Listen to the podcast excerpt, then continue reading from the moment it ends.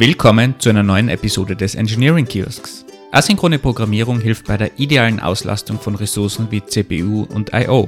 Und seit Corona sind beinahe alle IT-Arbeitsplätze auch asynchron geworden. Doch werden dabei auch die Ressourcen ideal ausgelastet? Alles das klären wir in dieser Episode neben dem richtigen Tooling und den nötigen Skills für asynchrone Kollaboration. Von Zeichentools über Design Documents bis hin zu den Schreibskills. Einen schönen guten Abend, Andi. Hallo. Wie viele Rückmeldungen hast du bekommen vom letzten Podcast? Unglaublich viele. Man merkt schon, wenn es um das Thema Produktivität oder Zeitmanagement geht, dann hat einfach wirklich jeder eine Meinung. Eindeutig. Darum haben wir auch unsere Meinung oder unseren Senf dazu gegeben.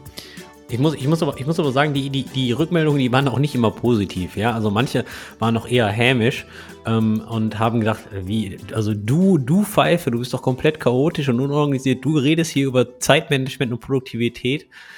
Ja, was soll ich sagen? Also ähm, wir haben aber auch viel Rückmeldungen bekommen und äh, die gesagt haben, ich sitze im selben Boot.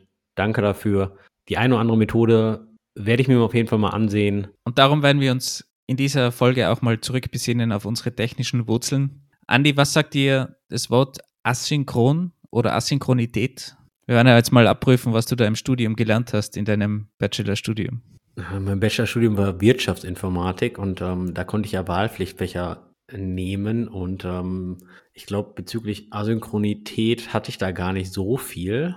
Aber ich glaube, wenn man in der Webentwicklung unterwegs ist, dann kommt man da einfach nicht drum rum, besonders mit äh, dem letzten Trend in, in JavaScript mit ähm, klassischen Async Await Keywords und ähm, oder auch im Bereich Infrastruktur unterwegs ist, klassischer Memcache, Event Loop. Das sind so die Buzzwords, die mir da einfallen. Was ist der große Vorteil von Asynchron? Der große Vorteil ist auf jeden Fall, dass du mehrere Operationen gleichzeitig laufen lassen kannst. Im Endeffekt laufen die aber nicht gleichzeitig, sofern du auf einem Event Loop bist, sondern die laufen ganz unten drunter eigentlich nacheinander. Nur die, ähm, der, der Scheduler switcht halt die einzelnen Berechnungen oder ähm, Operationen, die du durchführst, immer hin und her, hin und her. So fühlt es sich dann gleichzeitig an. Aber du kannst halt, das ist halt eine klassische Nebenläufigkeit. Ne? Das bedeutet, du, du machst eine Berechnung und dann fragst du, ähm, Daten von einem externen Server ab und die Abfrage von einem externen Server blockt deinen Hauptpfad eigentlich nicht und wenn die Daten zurückkommen, kannst du irgendwas updaten. Also kannst halt mehrere, mehrere Operationen gleichzeitig laufen lassen. Ähm, Facebook ist so ein klassisches Beispiel. Wenn du da ein bisschen scrollst und auf einmal poppt oben rechts im Facebook Messenger wieder eine 1 auf. Das bedeutet, irgendwo haben die asynchron angefragt, ob es eine neue Nachricht gab oder halt per WebSocket kam es gepusht, ja, aber ist eine andere Geschichte. Auf jeden Fall kannst du halt so reaktive ähm, Web-UIs mitbauen zum Beispiel. Oder eigentlich jede klassische DevShop-Applikation, so wie Slack, ist basiert einfach komplett auf Asynchronität. Andernfalls wäre es, glaube ich, gar nicht möglich. Ich kann mich noch erinnern, wie ich studiert habe, ist, ist sehr, sehr, sehr lange her. Aber da hat man uns immer erklärt, bei der funktionalen Programmierung das ist so toll, weil das kann man dann automatisch parallelisieren. Ich habe das nie so ganz verstanden, wie das, wie das sinnvoll funktionieren kann. Und erst später, wie ich mal Node.js ausprobiert habe, ist mir das eigentlich so richtig klar geworden, um, um was es da eigentlich geht, dass man wirklich parallel programmieren kann, ohne dass man eigentlich viel damit macht. Also zu Anfangszeiten von Node.js hatte man ja auch nur einen Prozess, einen CPU zur Verfügung und hat dort wirklich alles ausgelastet durch die Parallelisierung. Also es war ein sehr interessantes Konzept, ohne dass man da kompliziert irgendwelche Logs machen muss oder Monitore oder sonst, sonstige Dinge, die man vielleicht so aus der Java-Welt kennt, wenn man irgendwie mit Threads oder Parallelisierung arbeitet. Und da war die funktionale Programmierung dann eigentlich der, der große Vorteil. Also zusammengefasst ist asynchron meiner Meinung nach eigentlich die bessere Variante, um eine Ressource möglichst gut auszunützen. Da bewegst du dich aber langsam jetzt mal auf sehr, sehr dünnem Eis, besonders wenn du Asynchronität Async Await mit Parallelisierung in einen Topf schmeißt. Ja, also ich meine, die ganzen Leute, die was im Rust, in Go, äh, C, C++, C Sharp und so weiter machen, ich glaube, die werden äh, dir mal ganz schnell an den Hals springen, ähm, weil die werden ihnen immer sagen, ach mein Gott, was erzählt der Österreicher da denn schon wieder? Der kann doch nicht sagen, Parallelisierung und Asynchron, Async Await ist dasselbe. Ja, also da Vorsichtig, Wolfgang, vorsichtig. Naja, man kann es auf jeden Fall zur Parallelisierung sehr gut, sehr gut verwenden. Und jeder, der mal Node.js probiert hat merkt er auch, wie schnell man eine CPU auslasten kann und wie viel man mit, mit einer CPU auch wirklich schafft. Da hat es ja damals zu Anfangszeiten von Node.js, das waren immer so die klassischen Tests, die mit Node.js beziehungsweise auch mit Nginx dann gemacht wurden, sind, wo man einfach gezeigt hat, dass man Millionen von Connections, von HTTP-Connections mit einer simplen CPU abarbeiten kann und Apache ist daneben einfach eingegangen. Und da hat man dann schon gemerkt, dass es einfach unter Umständen auch einfacher ist, mit der asynchronen Herangehensweise zu parallelisieren. Möglich ist es natürlich mit vielen Konzepten. Deswegen war ich auch zum Beispiel, ähm, war immer noch, war, ich bin natürlich immer noch ein super Fan von Redis, aber ähm, Redis, der Key Value Store, der arbeitet leider inzwischen auch auf mehreren CPUs. Warum leider? Ich finde, wenn ein Prozess auf einer CPU läuft, ist er deutlich einfacher zu verstehen, als wenn du ein Prozess, ein Programm hast, was wirklich parallel ausgeführt wird auf mehreren CPUs, mehrere Threads, mehrere, vielleicht sogar andere Prozesse rausgeforkt werden. Das mentale Modell, was du dir im Kopf behalten musst bei, bei solchen, Pro, bei solchen ähm, Applikationen, ist, ist deutlich größer, deutlich komplexer und je nach angewandter Sprache natürlich auch deutlich fehleranfälliger. Ja? Ich sag's mal, äh, Mood-Texte, ähm, Race Conditions, etc. etc. Ich sag je nach angewandter Sprache, weil wenn wir natürlich über Rust reden, die Jungs machen natürlich in dem Feld eine ganze Menge richtig. Aber wenn man jetzt mal von Go oder C oder C redet, dann kann man sich da auch schon sehr, sehr schnell äh, selbst ins Knie schießen. Aber genau das finde ich ja sehr spannend äh, an, an Node.js oder JavaScript, dass man da also sehr leicht einsteigen kann. Äh, man kann natürlich ja, wie man auf gut Österreichisch sagt, ziemlich schnell auf die Pappen fliegen damit, wenn man es nicht versteht. Ich bin mir nicht, was sind jetzt Bappen? Ja, ist das der Hintern? Ist das der Mund? Ähm ist, der, ist der Mund. Auf die Fresse fliegen. Fallen. Fliegen? Fliegen. Ja, auf die Fresse fliegen. Wenn man es nicht versteht, aber man kann natürlich Parallelisierung eigentlich extrem einfach realisieren. Und jeder, der mal mit eben C oder Java oder so gearbeitet hat und da Parallelisierung machen musste, das ist schon ein anderes Konzept und ein komplexeres Konzept meiner Meinung nach eine, eine Sache noch. Du redest nämlich die ganze Zeit von Node.js. Und ja, Node.js ähm, hat natürlich mit Async Await oder generell der neue JavaScript-Standard mit Async Await ähm, da schon eine ganze Menge losgetreten. Man muss aber auch sagen, vor Async Await gab es natürlich auch die sogenannte Callback Hell in JavaScript. Ja, so klassischer XHR Ajax Request. Wenn das Ding zurückkommt, dot then und dot done und was jQuery da nicht alles ähm, eingeführt hat. Ja, also das gab es natürlich auch. Also, und die andere Geschichte ist, wir reden jetzt hier von JavaScript. Ich kenne aber Async Await die Keywords schon deutlich länger aus dem Ruby-Bereich, aus dem Ruby und Rails-Bereich. Ähm, habe ich, hab ich nie wirklich produktiv geschrieben. Hast du schon mal viel mit Ruby gemacht? Ja, habe hab Ruby überhaupt noch nie verwendet.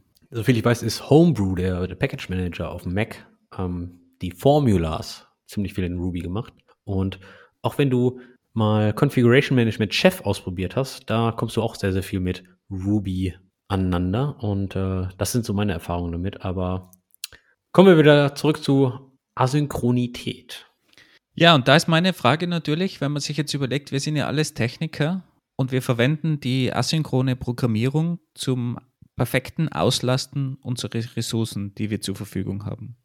Und da stellt sich natürlich für mich die Frage, warum verwenden wir nicht die asynchrone Herangehensweise, um uns selber, unsere Zeit, unsere Ressource perfekt auszunützen. Ah, die Frage ist jetzt aber Meta. Aber hast du gerade meditiert und bist dann wirklich in dich gegangen und, und hast über den Sinn des Lebens nachgedacht, oder? Ich, ich könnte es jetzt natürlich sehr, sehr meta beantworten, aber ich glaube, es ist einfach nur dieser Artikel, den vielleicht einige kennen von Peter Levers. Das ist so ein, würde fast sagen, Guru in der Building Public Szene. Der hat Nomad List diese Plattform erfunden und ist sehr, sehr aktiv auf Twitter und, und tweetet extrem viel in dem Bereich. Und der hat mal einen Artikel geschrieben über Async, die neue Zukunft, die unser Arbeiten stark verändern wird. Und ich habe das jetzt nur ganz schlau verbunden mit unserem Async-Thema. Aber ich habe eigentlich darüber meditiert natürlich, das wäre die bessere Antwort. Jetzt, wo ich gerade Meditation sagte, fiel mir auch ein, du wohnst in Amsterdam, ne? Da meditiert man auch ganz anders, ja. Ja, Genau. Okay, zurück zum Thema. Wir sprechen heute über asynchrones Arbeiten. Ich habe den Artikel gerade nur kurz überflogen. Herr Wolfgang hat mir den ganz kurz im Vorgespräch gezeigt. Wolfgang, kannst du mal einen kurzen Abriss geben, was Peter Lievers in diesem Artikel eigentlich sagt? Der gute Kerl heißt Levers, ist ja auch viel cooler, Levers.io. So eine Domain muss man mal haben. Ist, glaube ich, auch Holländer, by the way, aber ist hauptsächlich international unterwegs. Wieso auch Holländer? Du bist kein Holländer. Ja, das stimmt natürlich. Ich fühle mich schon fast als Holländer in Amsterdam. Auf jeden Fall hat er zusammengefasst, dass es einfach viele Vorteile hat, wenn man asynchron arbeitet, weil man sich dann einfach konzentrieren kann auf seine Arbeit, weil man in so einem Deep Work Cycle zum Beispiel drinnen ist, weil man arbeiten kann, von wo man will, wann man will. Man wird nicht ständig gestört mit seinem Schlafrhythmus, mit seinem natürlichen Rhythmus, den man als Entwickler vielleicht hat. Man hat aber andere zeitliche Vorteile, dass man sich das einteilen kann, zum Beispiel, wenn's, wenn jetzt nicht viel los ist, kann man einkaufen gehen oder wenn man irgendwo mit dem Auto hinfahren muss, kann man das machen, wenn nicht alle anderen auf der Straße sind zum Beispiel. Und das hat natürlich dann im Gesamten einen extremen Einfluss auf die Gesundheit und die Zufriedenheit, die man hat. Und da gibt es auch Studien dazu, dass das sehr positive Auswirkungen hat auf die Psyche und dass das eigentlich der bessere Weg ist, zusammenzuarbeiten. Wärst du damit d'accord? Würdest du die ganzen Punkte unterschreiben? Ich glaube, es gibt natürlich auch einige Nachteile, aber ich würde mal sagen, die Vorteile sind definitiv vorhanden. Und, und das auch, obwohl ich persönlich eigentlich ein großer Fan bin von, von Teamarbeit und mit Leuten zusammenzuarbeiten. Aber eine asynchrone Zusammenarbeit hat durchaus sehr viele Vorteile, ja. Lass uns doch mal kurz die Punkte durchgehen. Der erste Punkt ist äh, der Schlafrhythmus. Wie, wie, wie, hältst du es so mit dem Schlafen? Also ich habe mal, ähm, ich hab mal ein Buch gelesen, das nennt sich äh, Warum Programmierer nachts arbeiten und ist ein ziemlich guter, äh, ist ein ziemlich gutes Buch. Jetzt nicht super tiefgehend, aber der Grundgedanke ist davon, dass es verschiedene Arten von Menschen gibt und die zu verschiedenen Zeitpunkten des Tages ihre kreative und produktive Phase haben. Und man redet eigentlich von, von zwei Typen, und zwar von Eulen und von Lerchen. Ähm, Eule, du bist eine Eule, wenn du eher so Nachmittag, abends oder nachts richtig aktiv wirst und auch deine produktive Phase hast, dein, dein Hirn springt an, deine kreative Phase hast und du kriegst da richtig was geschafft. Und eine, eine Lerche ist genau das Gegenteil, dass du in den Morgenstunden eher diese gute Phase hast. Und in den Morgenstunden heißt jetzt nicht, wie jeder Gründer irgendwie empfiehlt, um 4 Uhr aufstehen, sondern das kann auch ganz einfach sein um 8 oder halb 9 oder ähnliches. Aber dass du, dass du eher früh deine produktive Phase hast. Wird er auch beantwortet, warum Developer oder Entwickler so gerne in der Nacht arbeiten? Das ist eine gute Frage, weiß ich gerade nicht mehr. Ich habe das Buch vor, vor ein paar Jahren gelesen. Ähm, aber der Autor selbst ist ein Software-Engineer und äh, ich glaube, deswegen hat er sich diese Nische für dieses Buch rausgesucht. Also wenn jemand weiß, warum das so ist, warum Entwickler ständig in der Nacht arbeiten, bitte schickt uns eine Nachricht. Wäre wirklich sehr interessant, das mal zu wissen. Ob es da auch eine Studie oder so dazu gibt. Meine persönliche Theorie ist einfach, dass diese Leute Eulen sind von ihrem Schlafrhythmus her, dass in der Nacht eigentlich viele Leute schlafen und deswegen sie die äh, hohe Fokuszeit ausnutzen können. Ja, also Social Media ist in der Regel weniger los. Dein Handy ist still, keiner callt Meetings. Du hast halt relativ wenig Ablenkung und nebenbei gibt es noch viel Koffein, Club Mate. Also du glaubst, dass das eigentlich keine Eigenschaft von Entwicklern ist, sondern dass das nur notgedrungenermaßen so ist, weil sie einfach sonst keine sinnvolle Zeit finden, um mal wirklich konzentriert an was zu arbeiten, dass sie drum in die Nacht gehen es gibt halt im, im, im, Alltag sehr viele Leute, die die Fokuszeiten nicht respektieren, ja, und die dann einfach mal eben reinkommen und sagen, hey, kannst du mal eben? Und wenn du schon antwortest, bist du ja schon raus aus deinem Fokus. Und ich denke, das ist so, so eine Art Schutzmechanismus dafür. Und ganz im Ernst, die funktioniert ja auch. Also ich programmiere hier und da auch mal, die Frau ist im Bett und dann fange ich an. Und wenn ich dann richtig in den Flow komme, dann irgendwann gucke ich auf die Uhr, oh, drei Uhr nachts, ich muss morgen arbeiten. Und ich habe irgendwie seit fünf Stunden nichts getrunken und nichts gegessen. Ja, das wäre mal Zeit. War eine coole Session und dann gehe ich auch ins Bett. Aber da hat man halt die Fokuszeit, da, da ruft dich keiner an. Das heißt, wenn man es eigentlich schaffen würde, so eine Fokuszeit am Tag zu etablieren, dann wäre das wahrscheinlich im Gesamten gesünder und effizienter. Also gesünder auf jeden Fall, denke ich, weil der Körper braucht ja auch Vitamine durch den, durch den ähm, und, und Hormone, die durch, durch das Tageslicht ausgeschüttet werden, ja. Also das schon. Aber von einem, von einem Wesen her kann es ja trotzdem sein, dass du deine kreative Phase erst abends hast, ja.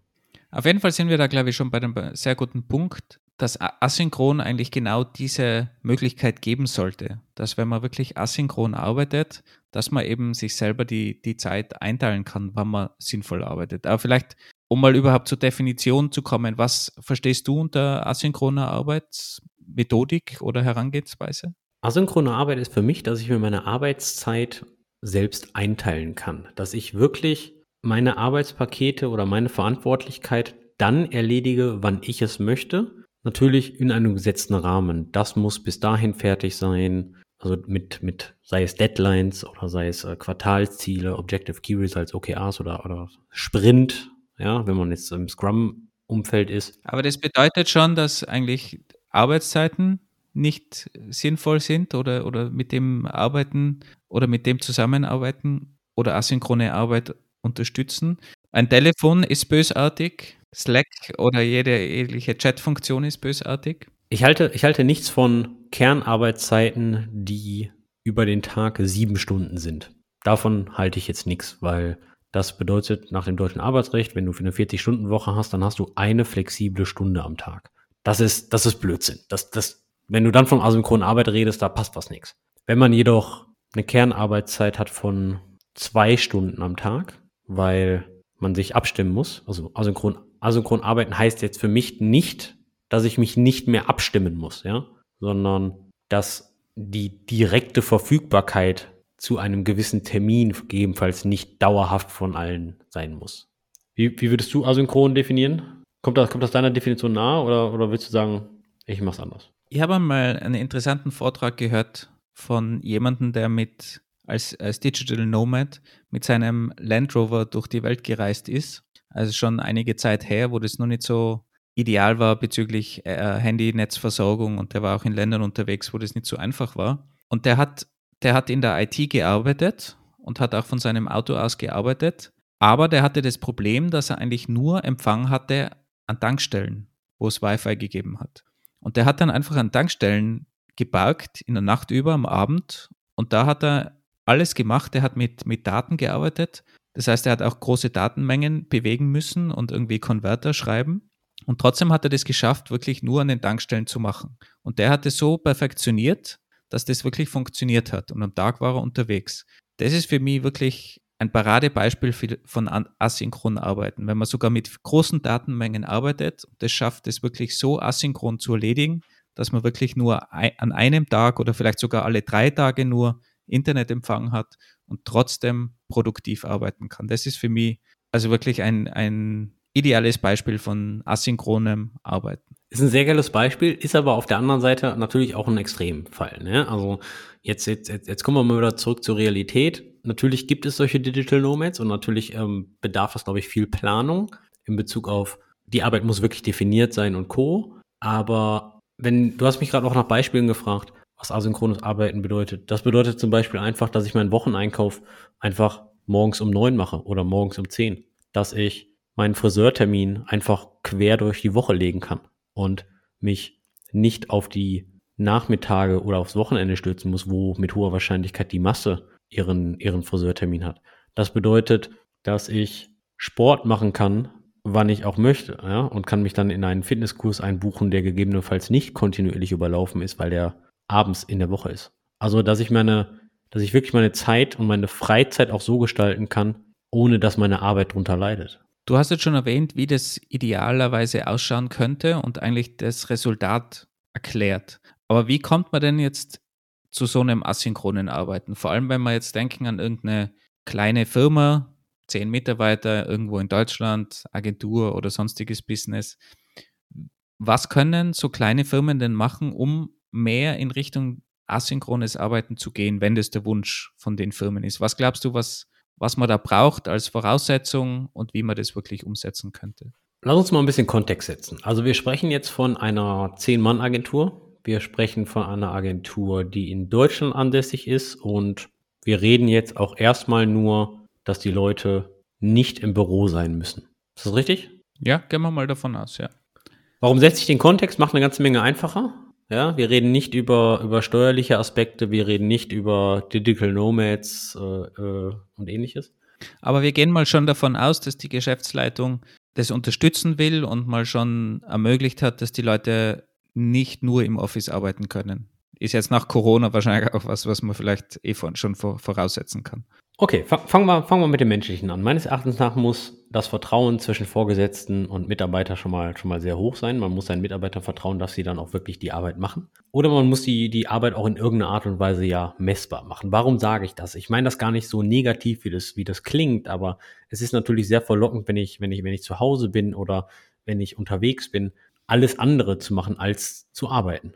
Ja? Ich kann dauerhaft die, die Wohnung putzen und so weiter. Das, das hat, glaube ich, jetzt jeder in Corona äh, im Homeoffice ähm, auch selbst gemerkt. Also die, die Disziplin muss schon von dem Mitarbeiter da sein und gegeben sein. Und auf der anderen Seite muss der Vorgesetzte oder die Geschäftsführung, jetzt in diesem Fall eine Zehn-Mann-Agentur, ähm, da wirst du jetzt nicht so viele Hierarchiestufen haben, da muss das Vertrauen auch schon gegeben sein, dass die Mitarbeiter das in ordentlicher Qualität abliefern. Ja, und da meine ich gar nicht, dass sie im Büro kontrolliert werden. Wenn das Vertrauen nicht gegeben ist, was könnte man machen, um das Vertrauen zu erhöhen? Ich bin mir gar nicht sicher, ob das Vertrauen erhöht werden muss oder ob nicht einer, ob der, ob der Vorgesetzte dann oft nicht in sein, sein Mindset ein bisschen ändern muss. Weil im Endeffekt, wenn die Arbeit vorher im Büro erledigt wurde, dann ist ja die Frage, was ändert sich eigentlich? Ja, im, im Büro hat man vielleicht Daily Stand-ups. Vielleicht kann man damit warum, warum macht man nicht ein asynchrones Daily Stand-up? Ein asynchrones Daily Stand-up einfach die drei Fragen, was habe ich gestern gemacht, was plane ich heute und äh, wobei bin ich geblockt? Wenn man anfängt zu arbeiten, schreibt die kurz in Slack oder von mir aus auch per E-Mail. Also ich glaube auch, dass Kommunikation ein sehr großer Punkt ist und da am ehesten eine Chance steht anzu anzusetzen. Und auch wenn Leute Probleme mit ihrem Vorgesetzten haben, dann ist Kommunikation meistens die Lösung und vielleicht auch mal proaktiv einfach schreiben in einem Slack-Channel oder direkt, heute mache ich das oder die letzten zwei Tage habe ich das und das gemacht und das war das Resultat. So kann man das vielleicht auch schon ein bisschen verbessern, wenn das von der vorgesetzten Seite nicht automatisch schon vorhanden ist oder gefördert wird. Also man muss, man muss ja schon sagen, auch die Softwareentwicklung, die hat ja ein Outcome und der ist binär.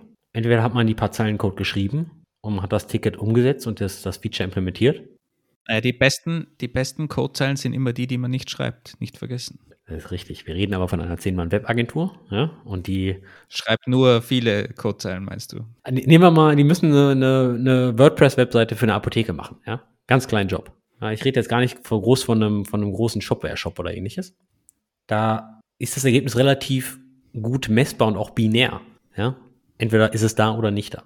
Wenn man natürlich komplexere Projekte hat, dann macht es natürlich die auch länger dauern, dann macht es natürlich super Sinn, diese Kommunikation ähm, zu erhöhen. Und generell im asynchronen Umfeld ist Proaktivität und Überkommunikation unglaublich notwendig. Wirklich unglaublich notwendig, weil man muss sich vorstellen, wenn man zusammen im Meetingraum sitzt, die Leute können einen beobachten, die wissen, was du machst, die, du, du tippst, die wissen zwar nicht, ob du da im WhatsApp tippst oder in deiner IDE, aber die sehen, dass du da was machst. Wenn du aber asynchron bist, wo auch immer, dann sieht dich keiner. Deswegen musst du aktiv diese Art von Meta-Informationen konstant über, über die Leitung bringen und sagen, hey, ich bin die nächsten zwei Tage raus, weil ich brauche mal ein bisschen, bisschen Deep Work. Wir müssen mal hier so ein bisschen, bisschen Konzentration reinbringen. Oder, hey, ich bin mal für die nächste Stunde raus einkaufen. Ja, einfach kurz in den Slack, damit die Leute sa sagen, damit die Leute wissen, okay, der ist gerade nicht verfügbar. Ja, und das, das, das muss man halt auch ein bisschen das Mindset ändern, dass das auch okay ist und dass man dann nicht einen doofen Spruch von links kriegt, weil besonders wenn man damit anfängt, kann das schon mal so passieren. Jetzt haben wir Vertrauen und viel Kommunikation, Überkommunikation, wie du es nennst, finde ich sehr gut. Sollte man auch wirklich so sehen und denken, über Kommunikation. Also es soll einen selber schon nerven, so viel kommunizieren, so viel, wie man, wie man kommuniziert. Was gibt es noch für Punkte, um diese Asynchronität, Asynchronität zu erreichen oder zu verbessern? für die kleine Zehn-Mann-Firma. Je nach IT-Ausstattung müsste gegebenenfalls ähm, der ein oder andere Software as a Service noch dazu gekauft werden. Warum? Das Tooling, was man nutzt, das sollte halt schon wirklich kollaborativ nutzbar sein. Was meine ich damit? Mehrere Leute können an einem Dokument arbeiten. Google Docs. Perfekt, ja. Du hast oben zwei Headlines, einer arbeitet oben, einer unten. Genauso oh, Office 365 supportet das auch ganz gut. Ähm, du kannst sogar mit mehreren Leuten in einer PowerPoint-Präsentation arbeiten jedes, jedes Tooling sollte irgendeine Art von Kommentar haben, weil Leute lesen deine Arbeit und haben vielleicht eine Meinung oder wollen irgendwas ändern. Zum Beispiel, eine Kommentarfunktion ist schön, aber ein Killer-Feature ist von Google Docs der Suggestion-Modus. Du kannst sagen, ich kommentiere oder ich schlage vor und wenn du vorschlägst, kannst du einen Text editieren und der kriegt das rechts als Kommentar angezeigt und kannst sofort übernehmen. Warum ist das ein Killer-Feature? Das ist nicht nur zu sagen, hey, was hältst du denn davon, wenn wir den Satz so und so schreiben und dieser Punkt fehlt noch, sondern du machst die Änderung direkt und diese Änderung wird als Vorschlag, ähnlich wie ein Pull-Request, ins Dokument gepackt und die, der Autor kann einfach sagen, akzeptiere ich oder nicht. Genauso wie du eine Überkommunikation brauchst, genauso brauchst du auch eine Proaktivität bei dem asynchronen Bearbeiten und Proofreaden von, von, von Dokumenten. Ich sehe das, ich sehe das immer so ähnlich wie, was ich glaube mittlerweile schon ziemlich durchgesetzt hat, wenn man zum Beispiel einen Workshop hat, dann gibt es diese Präsentationskoffer, wo man irgendwie Stifte und so weiter drin hat. Das war früher ganz was Tolles, dass man diese Präsentationskoffer hatten, äh, gehabt hat, wo, wo irgendwie Post-its drin waren, Stifte und so weiter. Aber mittlerweile ist das einfach Standard-Equipment in einem, in einem Meetingraum, wo man irgendwie zusammenarbeitet. Und so sehe ich halt diese Online-Tools für die Zusammenarbeit genauso als Basics an ohne die geht's einfach nicht. Ohne die kann man nicht zusammenarbeiten. Und genau wie meinen Filzstift brauche, meinen Edding, um auf irgendeinem Plakat was zu schreiben, eine Überschrift zu schreiben und vielleicht da Kommentare dann mit einem, mit einem Post-it dazuzusetzen, wenn ich da in einer Gruppe arbeite. Genau sowas brauche ich dann auch online, weil sonst funktioniert einfach Zusammenarbeit nicht. Und im Idealfall ist die Zusammenarbeit dann eben asynchron in so einem Online-Tool. Was, was mir ganz, ganz wichtig ist, dass man halt in der asynchronen Arbeit sehr proaktiv ist. Und mit proaktiv meine ich nicht, hey, dass, dass man einen Kommentar schreibt, hey, das sollten wir nochmal besser schreiben, sondern was hältst du denn von diesem Vorschlag? Und dann schreibt man den Satz wirklich besser. Warum? Damit man dieses konstante Ping-Pong, was ihr zum Beispiel aus E-Mails kennt, wenn ihr versucht, einen Termin abzustimmen, einfach weg hat. Das macht diese Arbeit, besonders im asynchronen Umfeld, 25 mal produktiver. Das kostet euch aber auch mehr Energie mehr Energie, weil es ist natürlich deutlich, ich will nicht sagen anstrengender, aber anspruchsvoller, einen aktiven Vorschlag zu machen und wirklich vorzuschlagen, wie es denn besser sein sollte, versus nur zu sagen, das ist doof, bearbeite das nochmal. Es kann sehr anstrengend sein. Im Endeffekt macht euch das aber wirklich zu besseren Mitarbeitern und das ist auch der Unterschied zwischen Junior, Senior und Staff Engineer, dass du objektiv bleibst und konstant mit einem aktiven Vorschlag an jemanden herantrittst und nicht nur sagst, das ist doof, das gefällt mir nicht. Ich glaube, das ist auch ver vergleichbar mit, mit Feedback ganz allgemein. Feedback geben ist nicht so einfach und man braucht natürlich eine gewisse Empathie und Vertrauen, um Feedback einfach an eine andere Person zu senden. Aber wenn ich jetzt wirklich proaktiv etwas ändere, kommentiere und auch erkläre, dann kann es halt auch dementsprechend ein sinnvolles Feedback sein, als nur zu sagen, das ist falsch, das ist schlecht oder sonst irgendwas. Und genau solche Methoden kann ich natürlich auch in, in diese asynchrone Zusammenarbeit mit reinnehmen. Ein zweiter Punkt ist Diagramme. Besorgt euch ein gutes Tool, um Diagramme zu machen. Komplexe Architekturen, Sachverhalte oder ähnliches in Wort zu beschreiben, ist schwierig, ist komplex. Auch der Leser liest euren Text und versucht dann im Kopf ein Bild zu malen auf Basis euren Worten. Wenn ihr jetzt aber eine Diagrammsoftware habt, Nehmen wir mal zum Beispiel Miro. Miro.com war mal Realtime-Board früher, glaube ich. Eine super Software. Warum ist Miro so klasse? Kommentarfunktion, endloses Canvas. Ihr könnt super viel malen und mehrere Leute können es gleichzeitig bearbeiten. Natürlich, Transparenz ist, eine, ist, eine, ist die nächste Geschichte. Mit Transparenz meinte ich zum Beispiel euren Kalender. Auch wenn wir sagen, asynchron arbeiten, heißt das nicht, dass man sich nicht mehr trifft. Aber den Kalender von jemandem anders einsehen zu können, um dann herauszufinden, wann man denn mal sich abstimmen kann oder ähnliches, ist notwendig und das bedeutet auch, dass man gegebenenfalls in den Kalender mal reinschauen muss. Es gibt diverse Firmen, wo das äh, jetzt nicht so einfach ist, aber Transparenz ist ein sehr großes Thema. Auch zum Beispiel Private und Public Channel im Slack. Lesen und Informationen einholen wird euer täglich Brot umso mehr Informationen transparent zur Verfügung stehen, umso weniger muss konstant nachgefragt werden und umso mehr enabled ihr natürlich auch alle Mitarbeiter. Bleiben wir mal bei, bei Slack. Ich kenne ja auch noch einige Firmen, die kein, keine Chat-Funktion, sowas wie Slack oder Teams besitzen und ich glaube, das ist sogar eher der Großteil der Firmen, die jetzt vielleicht nicht IT als Hauptprodukt haben das klassische Verkaufsargument von, von Slack oder von, von Microsoft Teams ist ja, dass man asynchron arbeiten kann und wegkommt vom, vom Telefon. Siehst du das auch so, Andi, dass, dass Slack asynchron ist? Das ist eine sehr schwierige Frage, wie ich das sehe. Ähm, in, meiner, in meiner Weltansicht schreibe ich eine Nachricht und erwarte kein Feedback, sondern äh, kein, kein direktes Feedback. In, in meiner Welt ist das wie, ich schicke jemand eine WhatsApp und die Person antwortet mir, wenn sie Zeit hat. Aber ist, das, ist das bei den meisten Leuten so, dass man, wenn man eine WhatsApp-Message schreibt, dass das asynchron ist und man erwartet sich nicht eine Antwort innerhalb von einer Stunde, sondern kann auch mal ein Tag sein? Ich habe solche Leute und solche Leute. Ich denke, dass WhatsApp, E-Mail, Slack asynchron sein sollte, weil der Punkt ist, wenn ich was von denen direkt möchte, wenn ich eine direkte Antwort habe, dann rufe ich die an. Das ist ein andere, anderes Kommunikationsmittel. Slack wird aber sehr oft so genutzt, dass man wirklich aktiv auf eine Antwort wartet. Ja? Und, und diese, diese Sachen wie Wolfgang schreibt, diese Informationen, die machen es ja auch nicht besser in der Hinsicht. Und dann frage ich mich natürlich, wozu brauchen wir das denn? Weil da könnten wir uns ja eigentlich auch mieten. Ne? Also ich glaube auch, dass das sehr gefährlich ist. Ich glaube auch, dass viele Firmen das Telefon falsch verwenden. Die machen dann alles übers Telefon, obwohl es asynchron gemacht werden könnte, in einem E-Mail zum Beispiel. Aber die denken halt, es geht dann schneller, wird schneller erledigt, also rufe ich die Person an. Aber das ist ja keine neue Erfindung grundsätzlich. Also E-Mail ist ja auch schon asynchron gewesen und kann auch so verwendet werden. Und da ist halt das Problem, dass viele Slack als, eine, als ein schnelleres Medium im Vergleich zu E-Mail sehen und dann auch schneller eine Antwort erwarten, und ich glaube, da muss man einfach die Kultur auch schaffen in der Firma, dass das eben asynchron betrieben wird und dass man da auch hart bleibt. Und wenn man da 20 Channels und 30 Leute mit dem roten Punkt in Slack hat, die alle auf eine Antwort warten, dann muss man da einfach auch so hart bleiben, dass man da jetzt vielleicht nicht antwortet, damit man in seiner Zone, in seinem Deep Work Fokusbereich bleiben kann. Ein super, ein super Beispiel sind die, sind die Slack Keywords Add Channel und Add Here in dem Slack-Space von meiner Firma sind die deaktiviert. Die kannst du nicht machen.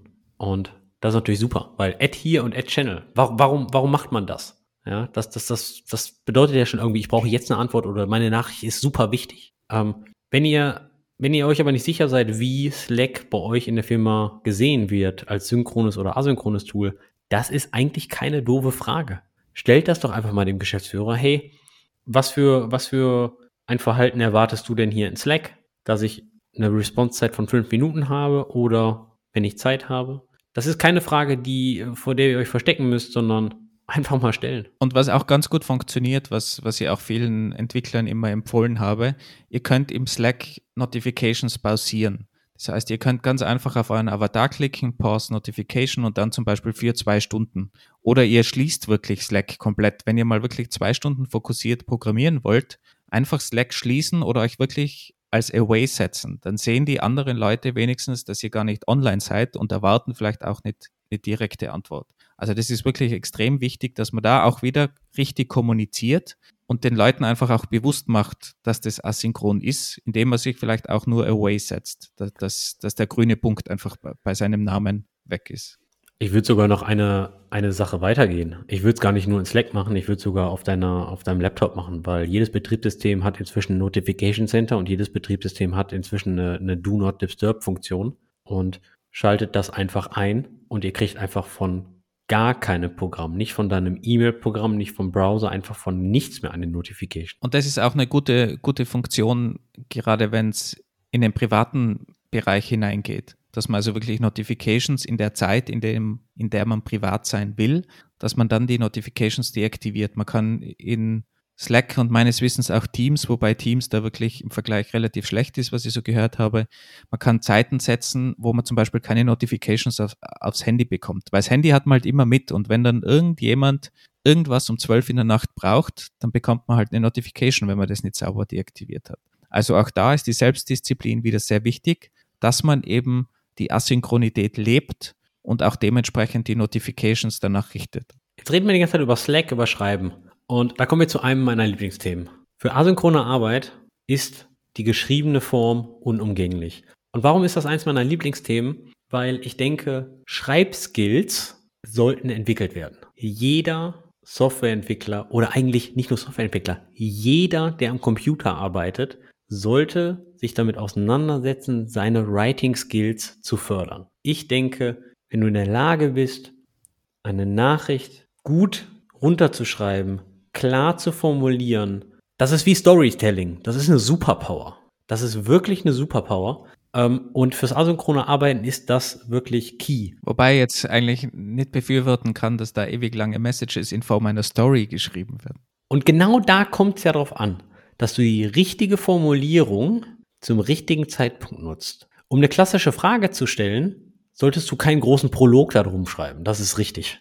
Wenn du aber Storytelling beschreibst oder Lernmaterial in Videoform produzieren möchtest, dann ist ordentliches Storytelling beim, bei der Vorbereitung, beim Skriptschreiben aber essentiell. Von daher, den richtigen Writing-Style im richtigen Kontext anzuwenden, ist, ist, ist super. Jetzt haben wir die ganze Zeit über, über Slack und, und Messages geredet. Wo kann man diese Schreibfähigkeit noch anwenden? Also der, der erste ganz offensichtliche Fall ist, ist äh, klassisch das Ticketsystem und in der, in der Formulierung der eigentlichen Arbeit und des Outcomes. Vielleicht zur Erklärung, Andi, was ist ein Ticketsystem? Ich bin eigentlich in letzter Zeit draufgekommen, dass es viele Firmen gibt, die kein Ticketsystem haben, erstaunlicherweise. Gib mir mal ganz kurz ein Beispiel, welche Firma, welche Firma heute kein Ticketsystem mehr hat. Ja, ich will da jetzt keine, keine Firmen nennen, aber, aber kleinere Firmen haben oft kein, kein Ticketsystem. Ich hörte von Firmen, die heutzutage noch keine Continuous Integration Umgebung haben. Da sage ich noch, schreckliche Situation, aber vielleicht noch okay. Aber ein Ticketsystem lasse ich mir heute nicht mehr ausreden. Okay. Ich glaube, glaub, wir denken auch, auch zu oft an die klassische Entwicklungsfirma, also die wirklich Software produziert. Da ist es wahrscheinlich schon ziemlicher Standard. Aber es gibt ja auch zahlreiche andere Firmen, wo, wo IT gebraucht wird.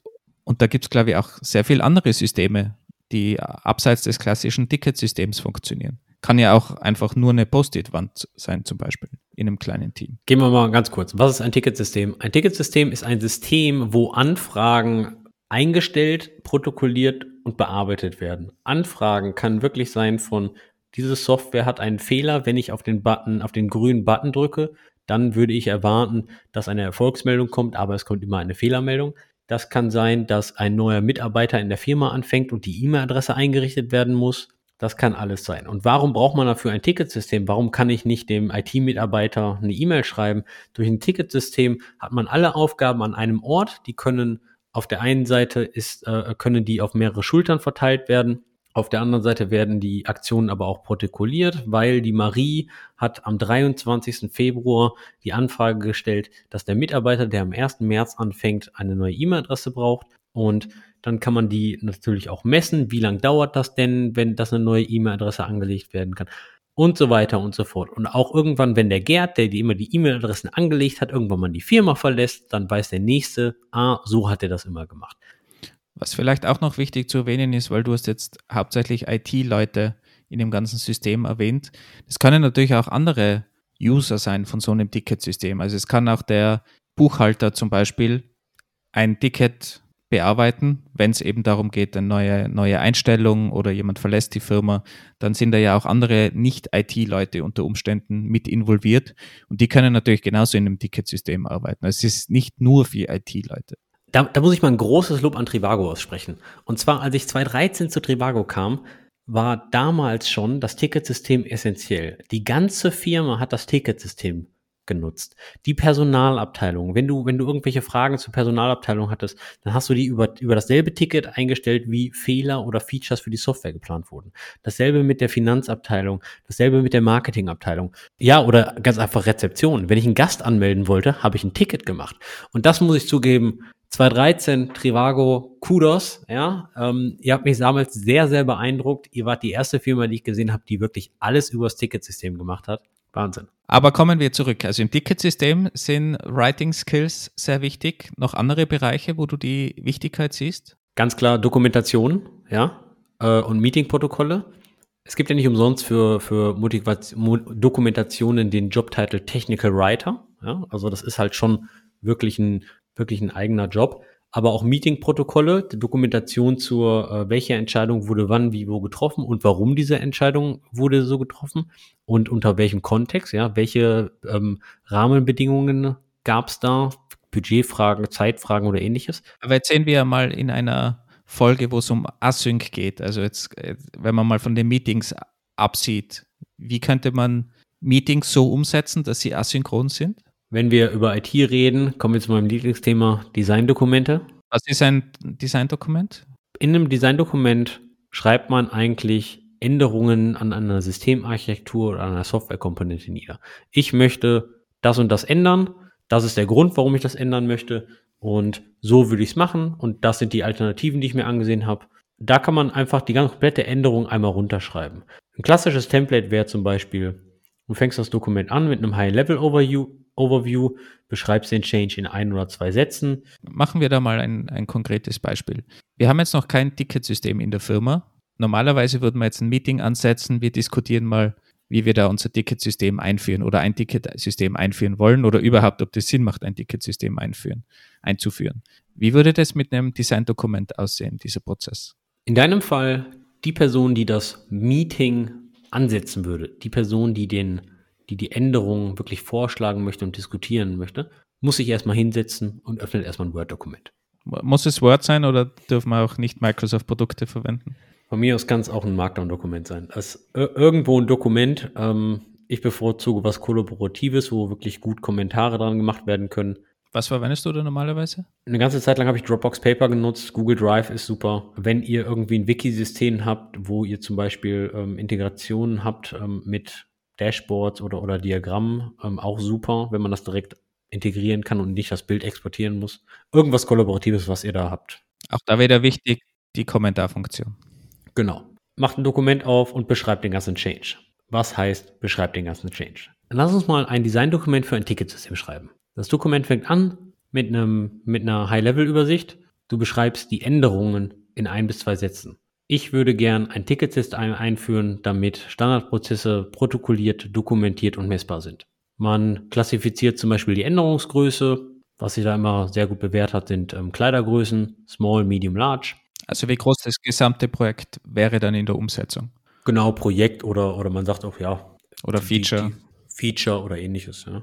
Ähm, umso größer, extra large, extra, extra large, umso mehr Feedback sollte man natürlich einholen, ja, umso mehr Ressourcen bindet das im Unternehmen. Wobei das natürlich nur Sinn macht, wenn man Vergleichs Dokumente hat oder Vergleichsprojekte, weil, weil das steht ja immer im, im, Vergleich zu anderen Projekten. Also ich kann ja nicht jetzt ein Projekt haben mit XL, wenn ich nicht weiß, was S, M oder L ist. Also ich muss natürlich auch andere Projekte schon bewertet haben oder, oder auch parallel bewerten, dass ich sie gegeneinander irgendwie abwiegen kann, wie komplex etwas ist. Ist vor allem dann wichtig für die Priorisierung, wenn ich entscheiden muss, welches Projekt ist jetzt so wichtig, welches will ich wirklich starten und welches schiebe ich vielleicht. Ja, schon, aber macht euch da nicht wirklich große Gedanken, weil ob da jetzt Small oder Medium oder Medium oder Large steht, der Content, der im Dokument steht, ist das Wichtige und jetzt nicht, was ihr da in die Tabelle von, von der Änderungsgröße eingetragen habt. Ja, das kann man relativ schnell ändern.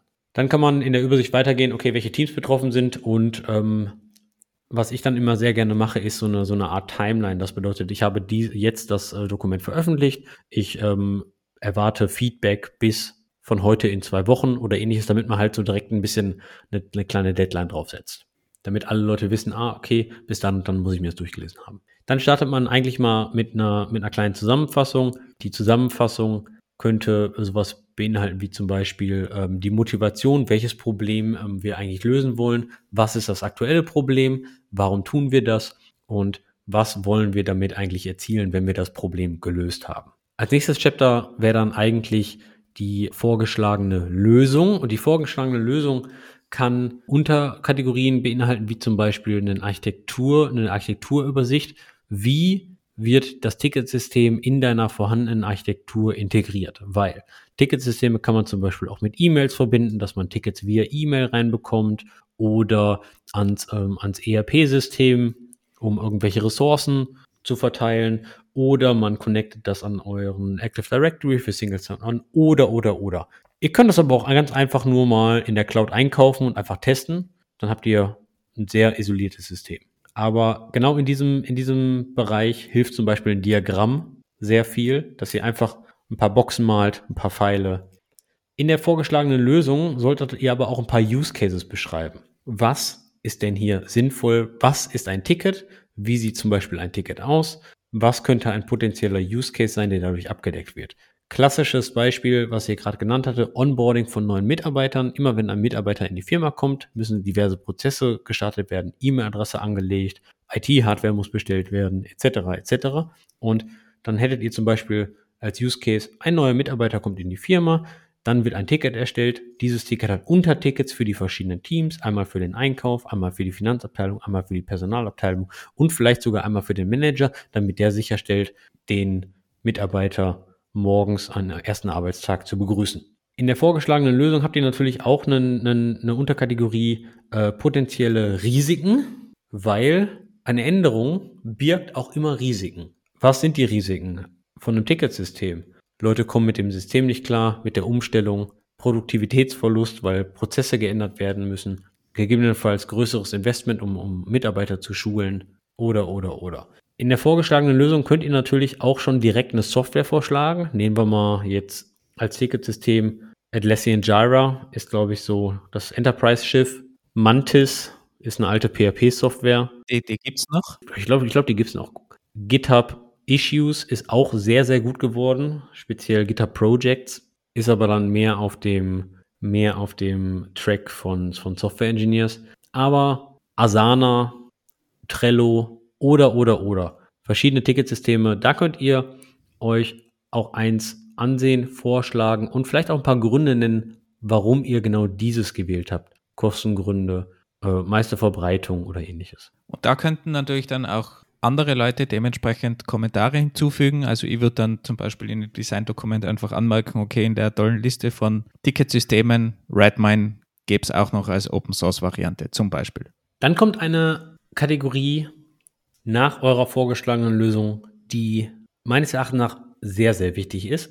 Und zwar, welche Alternativen ihr euch denn angesehen habt und warum ihr diese Alternativen verworfen habt. Bei dem Ticketsystem wäre das jetzt zum Beispiel mal kurz die Auswahl der richtigen Software. Wenn ihr jetzt aber mal ein, eine Systemarchitektur abändert, zum Beispiel ihr wollt einen neuen Streaming-Service nehmen oder wenn ihr eine neue API entwickelt oder ähnliches und ihr, ihr wählt das Framework oder ihr designt die komplette Logging-Pipeline, dann ist das der Punkt, wo ihr mal wirklich, wirklich nachdenken müsst, wie kann ich dieses eine Problem auf mehrere Arten lösen und warum habe ich die anderen Arten alle verworfen und welche Nachteile haben sie? Warum ist das so wichtig? Als ich, als ich jünger war und noch nicht so erfahren in der Softwareentwicklung, kam jemand zu mir mit einer Anforderung und ich hatte immer sofort eine Ahnung, wie ich das umsetzen würde. Ich habe überhaupt nicht nachgedacht, welche Alternativen es überhaupt noch gibt. Umso mehr Erfahrung man kriegt, umso mehr denkt man über die einzelnen Anforderungen wirklich nach und dann geht man verschiedene Lösungswege durch. Und das macht einen unglaublich guten Softwareentwickler aus, damit man, dass man mehr Alternativen in seinem Kopf hat. Und genau in diesem Chapter schreibt ihr auf, warum ihr welche Alternativen verworfen habt, welche Nachteile diese hat, etc. Als nächstes noch eine Timeline. Eine Timeline ist ein Basisprojektplan. Dokument veröffentlicht, Feedback eingeholt, mit dem Einkauf gesprochen, System ist da und am 1. April wird der erste Testballon mit der internen IT gemacht. Nächstes Quartal wird mal die Personalabteilung reingeholt und so weiter. Einfach mal so einen groben Projektplan. Der, der, muss nicht, der muss nicht so super detailliert sein, da reicht auch einfach nur Datum und Action. Sowas kann man immer später anpassen. Dokumentierst du dann auch, was wirklich umgesetzt worden ist in, in, diesem, in dieser Timeline? Das ist jetzt nicht Part des Designdokuments. Die, die wirkliche Projekt-Execution und äh, Projektdokumentation sollte dann später im Projektmanagement-Tool gemacht werden, so wie das macht. Ja, guckt, ob das Projekt on track ist. Das Designdokument ist wirklich äh, nur zur Entscheidungsfindung und natürlich auch zur Dokumentation. Ja, so, so nutze ich es. Man kann es natürlich auch als, als äh, Work in Progress ansehen und dann natürlich auch alles da tracken. Wichtig ist auf jeden Fall, dass man es irgendwo niederschreibt, weil dann hat man eben auch dokumentiert, warum man die jeweilige Entscheidung getroffen hat oder mit wem man gesprochen hat, gerade wenn es um, um Entscheidungen geht. Dass man zum Beispiel mit der Schäfing gesprochen hat und die hat das abgenickt, dass man das halt auch dementsprechend dokumentiert, wo dann auch immer. Ja, genau. Und, der, und die, die letzte Überschrift wäre dann der Anhang. In den Anhang könnt ihr wirklich alles reinpacken, was wirklich mehr Kontext erzeugt wenn ihr Meeting Notes habt, wenn ihr Blogposts mal irgendwo habt, ähm, Best Practices, wirklich alles, was jetzt nicht 100% notwendig ist, um das Design zu verstehen, aber um mehr Kontext zu geben. Ähnlich wie in einem wissenschaftlichen Dokument die Fußnoten. Jetzt hast du das Dokument fertiggestellt. Was ist der nächste Schritt? Was, was machst du jetzt mit diesem Dokument? Das schicke ich rum. Das schicke ich rum an die Leute, von denen ich Feedback einholen möchte. Und das sind in der Regel die betroffenen Teams, die du in der High-Level-Übersicht ähm, identifiziert hast, aber vielleicht auch sehr, sehr erfahrene Leute in der Firma. Vielleicht sogar in einer Zehn-Mann-Firma der Geschäftsführer, weil, oder vielleicht auch den Einkauf, weil das Ticketsystem muss ja eingekauft werden. Den schickst du das per E-Mail, hey, ich würde gerne mal Feedback haben. Ähm, lest euch das mal durch, kommentiert gerne im Feedback, äh, kommentiert bitte äh, im, im Dokument selbst und ja, dann warte man. Machst du dann mehr Iterationen noch oder ist das üblicherweise eine Iteration oder wie, wie legst du das an? Und vor allem, wie wird dann, und vor allem, wie wird dann die Entscheidung getroffen? Auf Basis des Feedbacks, was ich bekomme, iteriere ich natürlich schon, je nachdem, was für ein Feedback das ist, ähm, sage ich, okay, das passt rein oder das passt nicht rein. Ich als Autor selbst ähm, entscheide, welche Suggestions ich mit übernehme und welche nicht. In diesem Fall jetzt. Wer dann den finalen Call macht, ob wir das Ticketsystem einführen, das kommt natürlich ganz auf die Änderungen an. Jetzt nehmen wir mal eine C-Mann-Agentur und ähm, führen ein Ticket ein. Da sollte schon der Geschäftsführer den, äh, die finale Entscheidung treffen, weil das ja schon eine grundlegende Prozessänderung ist. Redet man aber jetzt von einer Firma mit 300 Engineers und wir reden darüber, dass ähm, Basis-Framework äh, der Kern-API zu ändern, weiß ich jetzt nicht, ob da wirklich der Geschäftsführer äh, eine Entscheidung äh, machen sollte oder nicht, vielleicht ein Architekturteam oder vielleicht sogar einfach nur das Team, was verantwortlich ist für den Service. Kommt immer ganz auf den Kontext an. Im Endeffekt, du brauchst aber jemanden, der die finale Entscheidung trifft, weil irgendjemand hat den Hut auf, weil es gibt immer Situationen, da wo du eine andere Meinung hast als ich und mit beiden Meinungen kommt man im Endeffekt zum Ziel. Wobei man natürlich auch dazu sagen muss, wenn man die richtigen Leute eingebunden hat, da vielleicht ein, zwei Iterationen gemacht hat, dann wird dabei ganz vielen Entscheidungen auch einfach das Team sagen, passt, winken wir sozusagen durch, alle sind einverstanden und dann kann man direkt loslegen, ohne dass man eigentlich irgendwie viele Meetings darüber gemacht hätte und extrem viele Ressourcen blockiert hätte, weil jeder einfach asynchron, je nachdem wann er Zeit gehabt hat, das Ganze gereviewt hat, Kommentare hinzugefügt hat und im Normalfall läuft es dann einfach durch und man hat sich schon wieder ein Meeting gespart. Und besonders jetzt zum Lesen von solchen Dokumenten, ihr habt ja alle Laptops, da müsst ihr nicht am Schreibtisch sein. Schnappt euch euren Laptop und geht doch vielleicht einfach mal in den Park. Ja, macht das Dokument vorher auf und ihr könnt es ja offline lesen. Oder von mir ist auf dem Balkon oder in den Garten. Das hört sich jetzt alles total toll an und das Template, was wir gerade besprochen haben, verlinken wir auch in den Shownotes.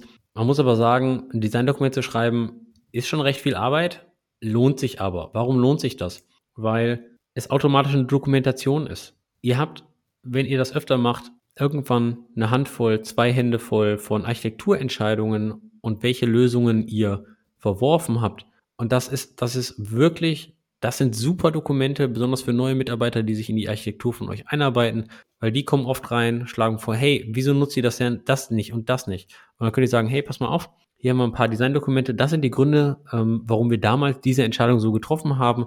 Das ist Gold wert. Und ich würde auch empfehlen, einfach mal Dokumente anzulegen, auch wenn man jetzt gar nicht so sicher ist, ob man die noch verwenden wird, ob das Projekt zustande kommt. Aber man hat dann schon was, was dokumentiert und sonst schreibt man das irgendwo hin oder in irgendeine private Notizapplikation. Ist so ähnlich wie mit dem Zeitmanagement, was wir in der letzten Episode besprochen haben. Einfach probieren, alles aufzuschreiben, weil dann hat man dies, diesen Start mit den Grundinformationen schon mal in einem Dokument und dann ist es auch viel, viel einfacher weiterzuarbeiten. Wir machen das beim Vorbereiten de, des Podcasts zum Beispiel auch so. Wenn jemand eine Idee hat, legen wir sofort ein Dokument an für eine Episode mit dieser Idee und dann können wir darauf aufbauen. Und auch wenn wir sie gar nicht verwenden, wir haben mal einen Start und können da jederzeit drauf zugreifen. Was viele Leute gar nicht wissen, wenn man etwas aufschreibt, dann denkt man viel tiefer über dieses Thema nach, als wenn ich jetzt einfach nur dem Wolfgang meine Designidee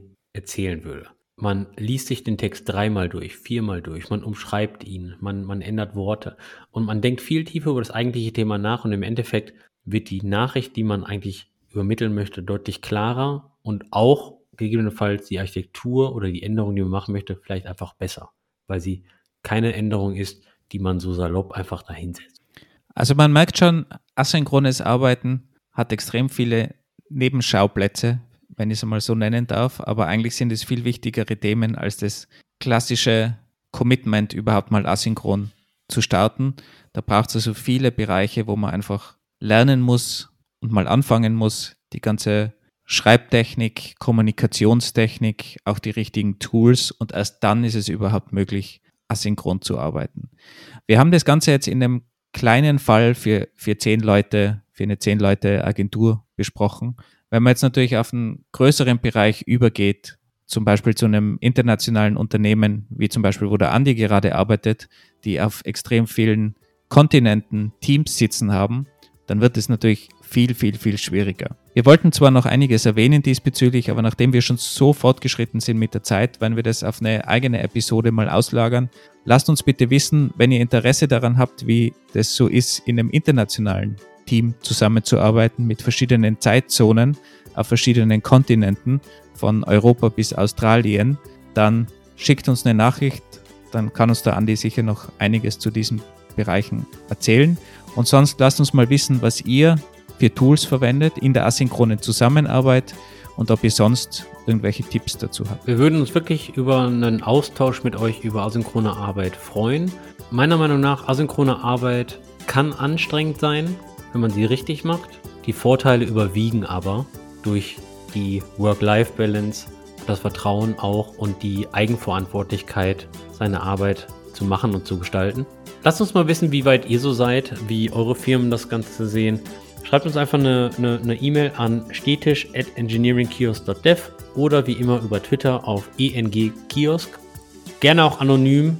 Wir veröffentlichen keine Firmennamen hier. Ansonsten vielen Dank fürs Zuhören und bis zur nächsten Folge. Noch einen schönen Abend, Tag, Wochenende, was auch immer. Schöne Podcasts, man kann es asynchron hören. Ciao. Der war flach.